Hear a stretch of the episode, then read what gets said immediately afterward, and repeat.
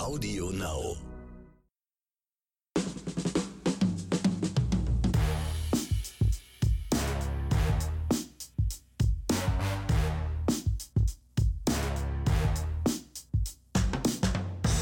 Willkommen zu einer neuen Folge von Oscars und Himbeeren. Hier sind wieder Ronny Rüsch und Exemax. Exe, sag mal kurz Hallo. Hallo, Ich will mich beeilen heute.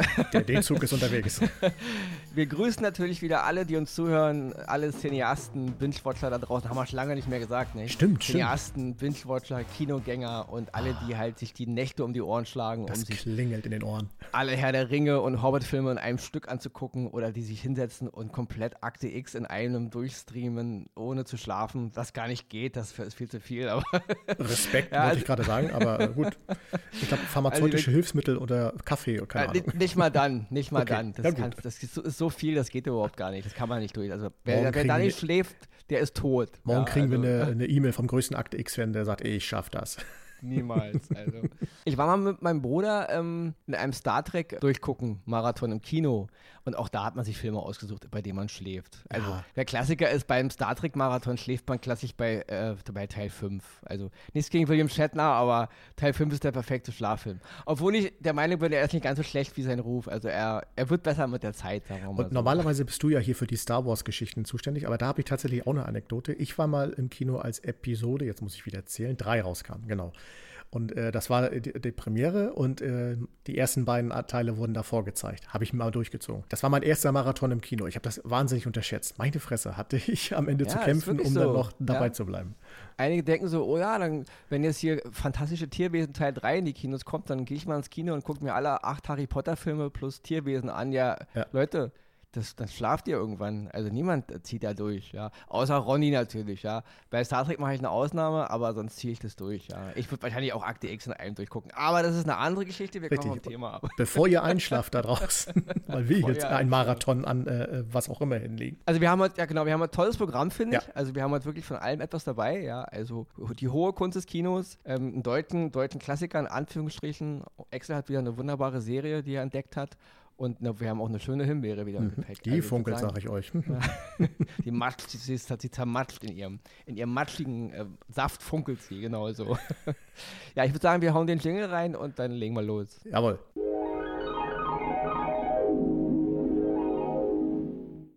Oscar Nummer 1 diese Woche bei mir ist der Film, Schrägstrich Musical-Film. Und Leute, alle, die jetzt schon uns öfter zuhören, ihr wisst, der Ronny ist ein barbarster Musical-Fan. Ich weiß, viele sagen immer bei Musical, da schlagen sie die Hände über dem Kopf zusammen. Und ich bin aber Generation, ja, ich bin aufgewachsen mit, wirklich, wo ich noch ganz klein war, wer uns öfter zuhört, mein Vater hatte eine ganz krasse Raubkopier, Betamax, VHS, äh, ja, Netflix, äh, für uns, Privat-Netflix. Ich bin aufgewachsen mit Disney-Filmen, mit Aristocats und so, da wurde halt gesungen, das, so bin ich, so bin ich einfach äh, sozialisiert Schön worden. und das Biest. Meine. Genau. Ja, das ist das viel, viel später, Mensch. Mann, die Schön und das Biest ist ja schon. Ist ja schon egal, aber damit begann meine große Gesangskarriere, die Genau. auch kurz Aber danach so auch ist schnell es, wieder en- endete, aber Genau. ja. Deswegen, wir sind, also ich habe da einfach einen Spin für. Und damals ging es halt, äh, ganz krass ging es halt dann halt los mit, mit A Chorus Line, hatten wir schon mal. Auf jeden Fall, Tick Tick Boom heißt der Film, ist der neue Film mit Andrew Garfield, basiert auf dem Musical von Jonathan Larson und ist im Grunde eine Art, ja, ein autobiografisches Musical. Und äh, Andrew Garfield spielt auch Jonathan Larson. Es geht um halt um halt um einen jungen Autor, Schrägstrich Komponisten in New York, Anfang der 90er, der im Grunde seit acht Jahren äh, an sein, also acht Jahre seiner Lebenszeit, angefangen von Alter von 21 bis er jetzt so ungefähr 29 ist. Er schreibt im Grunde an diesem Stück seit acht Jahren und er hat keinen Erfolg, er arbeitet nebenbei in einem Diner und äh, darum geht die, geht die Geschichte. Er hat im, im Grunde sein eigenes Leben äh, als Musical gemacht und ich finde Tick Tick Boom ist nicht nur eines der besten Musical, die ich je gesehen habe als Film, es ist auch ein wunderbar lebensbejahender, lustiger, dramatischer Film und zählt für mich zu den besten, was ich dieses Jahr gesehen habe. Ja, also es ist für mich nicht, nicht nur einer der besten Musical-Filme, es ist auch einer der besten Filme, die ich dieses Jahr gesehen habe. Und ich finde, Andrew Garfield ist für mich einer der Kandidaten, die auf jeden Fall nächstes Jahr für, die, für den Oscar als beste Hauptrolle nominiert werden müssen, weil er singt auch selber alle, die mit Musical nichts anfangen können, ich habe den Film ähm, mit einer Freundin angefangen zu gucken und die ist nach zehn Minuten ausgestiegen. Einige können damit nichts anfangen, ja. War ich auch ganz froh drüber, dann konnte ich nämlich in, meine, in, meine, in mein Kinozimmer gehen und mit Kopfhörer das Ding in Ruhe gucken, weil so gucke ich Filme sowieso lieber, gerade wenn es mit Musik ist. Deswegen, ich kann nur sagen, Tick, Tick, Boom, für Musical-Fans absolute Pflicht. Für alle, die mit Musicals nicht anfangen können, ähm, gibt der Sache eine Chance, ja wunderbare Texte, wunderbare Musik und ich finde gerade Jonathan Larsen, also wer sich ein bisschen, ich will jetzt nicht über Jonathan Larsen zu viel fabulieren, wer sich ein bisschen auskennt in der Musical-Szene, auch, auch Werke kennt wie Rent und so, der weiß, wer, wer Jonathan Larsen ist. Der Mann hat, ja, hat dem, dem Musical einfach einen neuen Kick verpasst in seiner Zeit, ja, also das ist, aber es ist eine andere Geschichte. Ich kann nur sagen, Oscar Nummer 1 für mich, einer der besten Filme dieses Jahres, eines der besten Musical-Verfilmungen, die ich je gesehen habe. Andrew Garfield auf ganz hohem Niveau, auch der Cast, wie es gemacht ist, die ganze Inszenierung, äh, super Musik und die Texte von Jonathan Larsen, die suchen eh ihresgleichen. Der Mann macht Texte über übers Einkaufen gehen. Der Mann macht Texte über einen Diner, wo ich denke, what the fuck, wie kann man daraus Musical machen? Aber er hat es gemacht. Großes Kino und deswegen Tick, Tick, Boom, jetzt zu sehen bei Netflix. Meine erste Oscar-Empfehlung. Schaut's euch an, Leute.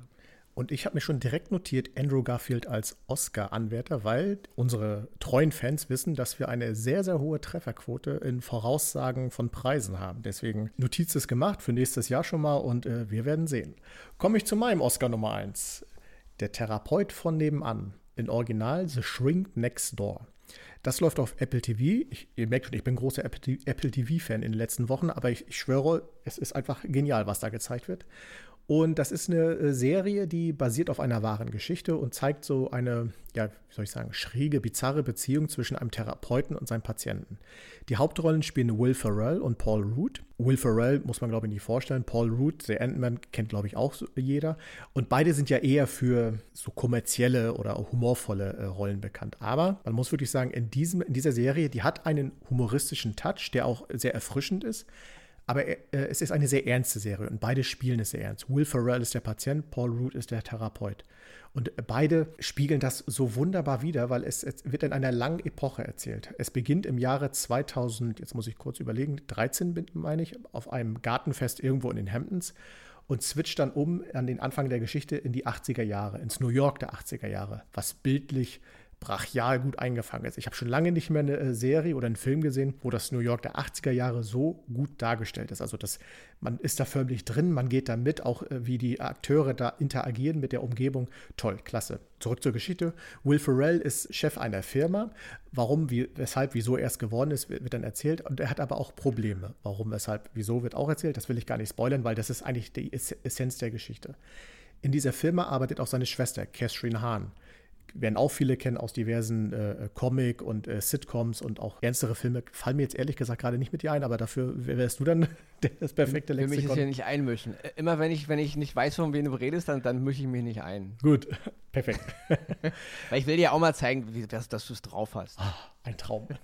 Nein, sie spielt die Schwester und sie spielt in dieser äh, bizarren Geschichte immer eine abwechselnde Rolle, wo man mal gegen sie ist und mal für sie ist. Und das ist toll erzählt. Dieser diese ganze Serie ist sowieso wieder von der, vom Handwerk, Schauspielerei, bildlich gesehen großartig. Sie, äh, sie äh, überfordert einen nicht mit irgendwelchen Funkeleien oder äh, extremen Szenen oder sonstiges. Sie ist sehr ruhig, aber der Inhalt, der Inhalt ist wahnsinnig wichtig und deswegen auch hier meine Triggerwarnung.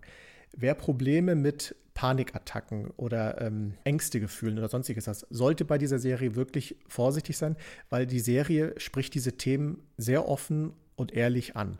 Deswegen hier eine wichtige Trägerwarnung. Ansonsten alle anderen wünsche ich bei dieser Serie viel Spaß, weil ich empfehle sie euch sehr. Sie ist eine gute Unterhaltung. Es ist eine Miniserie. Sie geht über acht Folgen. Die Folgen an sich selber sind sehr lang. Man muss da manchmal ein bisschen auf die Zähne beißen, aber es ist toll erzählt und es hat immer wieder so Aha-Effekte, wo man mit den Menschen mitgeht, mit ihnen mitfühlt und auch, äh, ja, auch begeistert ist, weil, wie gesagt, ein Prise Humor ist dabei. Der Therapeut von nebenan auf Apple TV. Ich empfehle diesen Oscar sehr. Das war jetzt knapp und kurz, ja. Zumindest sehr. ähm, ich muss sagen, wir haben, wenn es so weitergeht, haben wir irgendwann bei Apple TV alles durch, oder? Also sowohl Himbeere als auch es Oscar. fehlt nicht mehr viel. Ich glaube, drei ich Filme mal, fehlen mir noch. Ja, ich glaube, serientechnisch so bin ich in zwei eigentlich, Monaten oder höchstens ja. einem halben Jahr haben wir alle Serien bei Apple durch, sowohl als Plus es gibt oder als Minus. Sie schieben sie ein bisschen was nach, also es kommt okay. doch noch was. ich, bevor ich jetzt zu meinem zweiten Oscar springe, wollte ich noch kurz was zu Andrew Garfield sagen. Der hat ja auch ähm, in diesem Spider-Man-Remake ähm, damals zwei Filme bekommen und spielt ja jetzt auch wieder bei Marvel mit, genau. in diesem, äh, wo die drei Universen zusammenfallen mit Tobey Maguire, Andrew McGarfield und mit Tom Holland ich halte Andrew Garfield für den besten Spider-Man bis jetzt, auch wenn einige jetzt auch Boone, ja. Ich bin damals ein großer Fan von Tobey Maguire gewesen, keine Frage. Ich mochte den ersten Spider-Man, den zweiten auch, den dritten nicht. Aber ich halte Andrew Garfield für die, bis jetzt den besten Spider-Man, selbst besser als Tom Holland. Wollte ich nur mal noch mal kurz nachschieben. Fiel mir gerade, beim, als du gesprochen hast, nochmal so beim Denken. Ich behalte mal unseren E-Mail-Account kurz im Blick, während du weiter erzählst.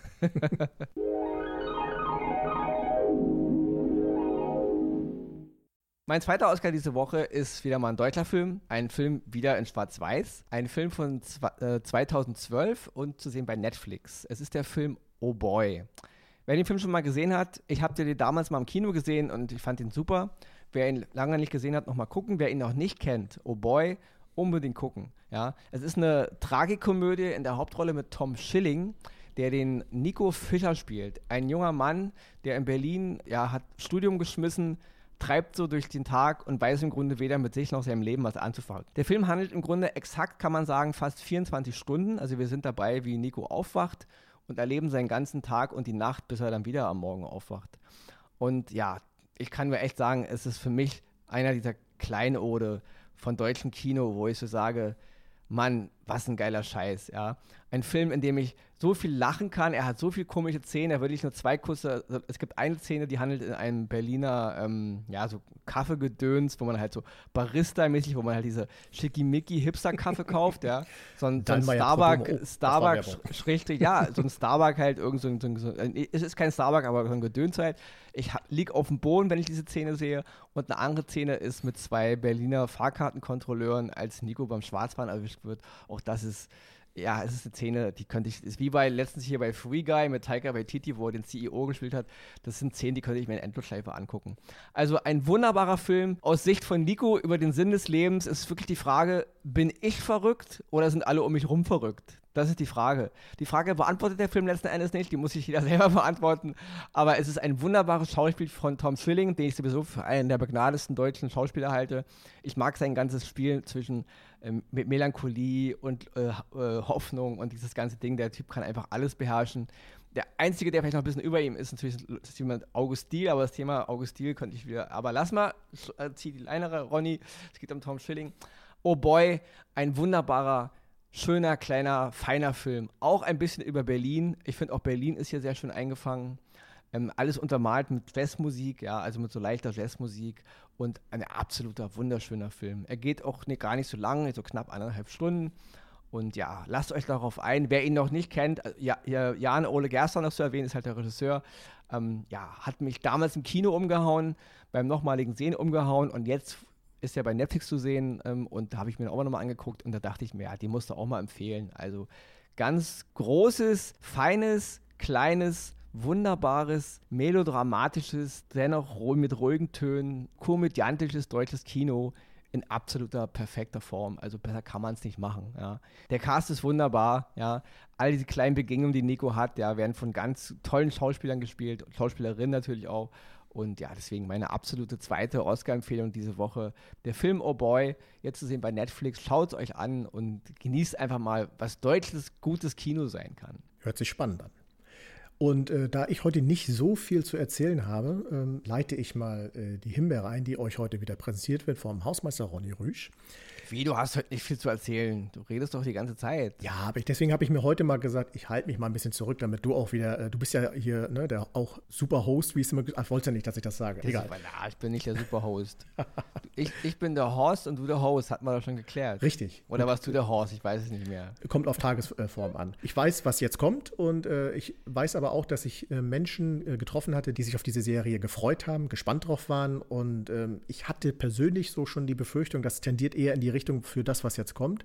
Ich mach's mal kurz gemütlich und Ronny, bitte, the stage is yours. Ja, also ich, es ganz kurz einfach. Es geht um die Serie Das Rad der Zeit, The Wheel of Time, jetzt bei Prime Video, Amazon gestartet. Bei uns in Berlin, jede, gefühlt jede zweite Bushaltestelle ist beklebt mit einem Plakat von dieser Serie. Großer Hype wieder. Sie basiert auf dem Fantasy-Romanzyklus von Robert Jordan, auch, ich glaube, mehrere Bände. Ich weiß nicht, ob es jetzt 14, 15, 16, 17 waren, auf jeden Fall ganz, ganz viele Bände. Gingen über, über viele Jahre. Ähm, ja, und es ist wieder eine dieser Serien, wo, wo man sich dachte, okay, wir machen mal jetzt so eine Art Herr der Ringe wieder. Also wieder mal Fantasy, ja. Und ja, okay, die Fanbase, vielleicht mag sie es. Ich habe auch Kritiken gelesen, die fanden das alles ganz gut. Ich habe mir das angeguckt, also die ersten Folgen, die jetzt bei Amazon drin sind. Und ich denke so, 2001, als Peter Jackson mit Herr der Ringe kam und man im Kino saß und den Anfang gesehen hat, selbst Leute, die kein, keine Herr der Ringe-Fans schon vorher waren aufgrund des Romans von Tolkien, Leute, die nichts mit Fantasy anfangen konnten, haben im Kino gesessen und gedacht, was ist eine Welt, was ist ein Worldbuilding, ja. Das hat einen mitgenommen. Und auch hier muss man auch erwähnen, Game of Thrones. Game of Thrones, die erste Folge, die ersten zehn sind so ohne großen Inhalt. Ich werde nicht überrollt. Bei Herr der Ringe wird am Anfang viel erklärt. War aber auch notwendig, ist aber auch von Jackson und seinen Leuten wunderbar gelöst worden. Ja, der ganze Konflikt mit Sauron, wie man da eingeht, bevor dann die englische Geschichte losgeht. Das ist gutes Worldbuilding, das ist gut erzählt. Game of Thrones ging genau einen anderen Weg. Man hatte im Grunde die ersten Folgen gar keine Ahnung, worum es hier eigentlich geht. Ja, alles baute sich langsam auf, Schicht für Schicht. Und das war auch die große Magie von Game of Thrones. Dieses einfache Erzählen ähm, dass du bei den Leuten warst. Am Anfang, äh, als es da anfängt, ähm, ähm, hinter der Mauer mit diesem äh, Jungen, der da von der halt zur Schwarzen Wache gehört, man ist ja bei ihm die ganze Zeit, bevor man dann langsam zu den Hauptcharakteren geführt wird und so. Das ist, das ist wunderbar erzählt. Und ähm, das Rad der Zeit ist so, es geht los und es wirkt wie so eine zehn Jahr Highlander-Serie aus dem Fernsehen. Es ist alles so für den letzten Deppen nochmal kurz erklärt. Oh ja, hier sind die guten Zauberer oder die guten, äh, die guten Zaubererinnen. Und da ist der böse Lord und es wird wieder irgendeiner geboren und wir müssen, der böse Lord will wieder mit seinen ganzen Schergen die Welt übernehmen. Ja, kennt man alles gar nicht, ist alles ganz neu. Dann gibt es halt wieder die Magier und alle suchen sie wieder den Auserwählten, schrägstrich Auserwählte, was auch immer. Rosamunde Pike in der Hauptrolle so eine super Magierin. Ach, als sie zum ersten Mal richtig abgeht und wie sie kämpft, ich bin ja fast eingeschlafen und auch die Effekte, alles leuchtet mit weißen Striemen und alles soll so toll aussehen.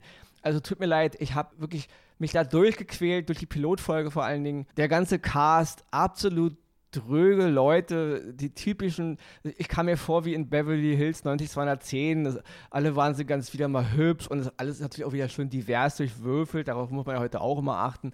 Alles ist total, damit auch jeder irgendwie abgeholt wird. Absolut langweilige Handlungsstränge, ich habe die Romane nicht gelesen, es ist gar kein Diss gegen das Rad der Zeit als ähm, Fantasy-Romanzyklus oder große Geschichte. Das mag alles ganz toll geschrieben sein, habe ich nicht gelesen, da halte halt ich mich raus. Die Fans können das feiern. Ich beurteile jetzt nur die Serie. Und die Serie ist einfach mal so, wie sie anfängt, sie ist schlecht. Sie ist langweilig, sie ist dröge erzählt, die Effekte hauen mich nicht vom Hocker. Da, wo die Effekte toll sein sollen, das, das sieht einfach nur hohl aus, das passt doch gar nicht zur, zur Geschichte die ganze Art, wie ich reingeworfen werde in dieses Universum von Robert Jordan in der Serie jetzt absolut uninspiriert.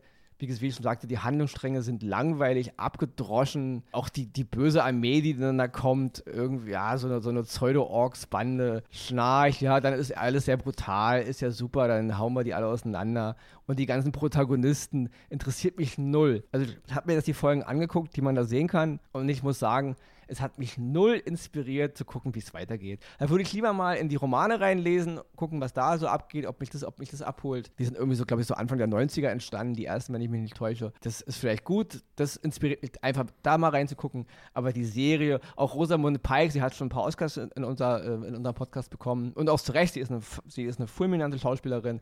Aber hier Absolut. ist sie komplett fehl am Platz. Also, das ist das ist absoluter, äh, ja, für irgendwelche äh, Teenager-Kiddies oder absolute Fantasy-Junkies, die alles gucken, was mit Drachen und Zauberern ist, gucken wollen. Ja, die sollen das gerne gucken, aber jetzt für uns so, gerade in dieser Flut, die es da gibt an tollem Material, also, das ist Herr der Ringe nicht mal für Arme, das ist Herr der Ringe für, für nicht mal Discounter, das ist einfach Herr der Ringe für, ich weiß es nicht, als hätte eine, eine, eine Kindergartengruppe aus Papiermüll irgendwas zusammengebastelt. Also absoluter Schrott aus meiner, aus meiner Sicht. Und Game of Thrones Konkurrenz, Amazon Prime macht ja wohl demnächst auch noch die Herr der Ringe-Serie. Ich hoffe, dass das ein bisschen cooler wird, weil wenn das hier der Maßstab ist für die Herr der Ringe-Serie, dann sehe ich ja schwarz, ja. Also absolut also Fail auf jeder, auf jeder Ebene. Ja, und dann bin ich auch fertig. Ja. Die Schauspieler überzeugen nicht, die Story überzeugt nicht, die Effekte überzeugen nicht, das Worldbuilding überzeugt nicht. Es ist wirr, zusammengeschnitten, inhaltslos, soll groß daherkommen mit großen Erklärungen und dann gibt es ja auch noch so Geschichten. Wenn ich es richtig verstanden habe, handelt es ja wahrscheinlich auch in unserer Zukunft. Also bla bla bla, wem es gefällt. Also von mir, und jetzt könnt ihr gerne wieder, das ist doch voll toll, Leute, ja, findet es eben geil. Von uns Oscars und Himbeeren kriegt die Serie, zumindest die Folgen, die es da sind, eine dicke, fette Himbeere. Und jetzt übergebe ich ähm, nochmal kurz an Axel. Ich fasse aber mal kurz zusammen. Äh, Romane sind aus den 90ern und äh, als Vergleich hast du Highlander, Beverly Hills 90210 und Xenia genommen, auch 90er-Serien. Äh, Scheint ja wohl irgendwas dann zusammenzuhängen. Aber gut, so soll es sein. Und äh, ich würde sagen, Xenia, habe ich schon lange nicht mehr gehört, aber war eine taffe Kriegerin. Und von der einen taffen Kriegerin kommen wir zu der nächsten taffen Frau, Verena Maria Dittrich, die einmal mal in wunderbarer Manier alles zusammenfasst, was wir euch gerade vorgestellt haben.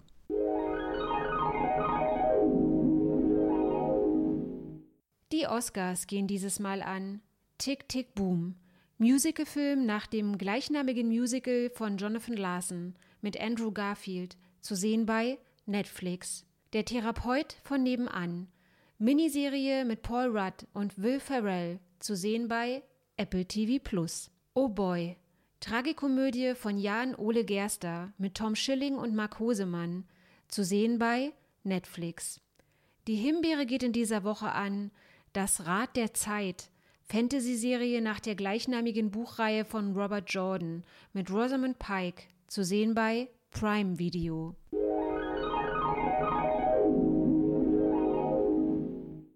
Schon ist das Rad der Zeit wieder zu Ende gedreht, zumindest heute für uns, für diese Episode. Wenn das kein Übergang war, da weiß oh, ich auch das war aber jetzt ein geiles Wortspiel, ah? wirklich. Wunderbar passend zur Thematik. Guck an. Und ja, ich kann nur hoffen, es hat euch wieder Spaß gemacht. Ähm, macht es euch gemütlich zu Hause, äh, kuschelt euch warm ein. Das Wetter ist im Moment alles andere als äh, brauchbar. Die Lage da draußen sowieso trinkt Kakao, tragt, wenn ihr rausgeht, Masken, haltet Abstand und bleibt uns treu und bleibt gesund. Viel mehr können wir heute gar nicht sagen. Deswegen bis nächste Woche und ah. Ich wollte noch eine Sache sagen. Wir haben leider ein bisschen in den letzten Folgen, ist einigen vielleicht aufgefallen, die Zuhörer- und Zuhörerinnen-Empfehlung ein bisschen außen vor gelassen. Liegt aber auch daran, weil wir beide viel zu tun hatten und da wäre es schwer gewesen, immer noch mehr zu gucken. Deswegen haben wir das ein klein bisschen stiefmütterlich behandelt oder im Grunde eigentlich komplett ignoriert, kann man sagen. Aber wir wollen nur sagen, wir legen damit nächste Woche wieder los, ja, weil wir jetzt wieder ein bisschen mehr Kapazität haben. Und ignoriert haben. heißt das aber, dass wir eure E-Mails trotzdem behalten haben. Deswegen, wir haben es im Überblick und werden uns. Ach, du hast die behalten, ja? Ich habe die behalten. mein Finger war nicht so schnell. Deswegen an alle da draußen, die uns geschrieben haben, wir gucken es uns in Ruhe an und werden uns dann natürlich bei euch melden und so weiter und so fort. Ihr kennt das Spiel. Von daher, ja, Ronny, ich gebe dir heute mal das Schlusswort. Ich sage einfach mal Tschüss. Kennst du mich ja. Tschüss.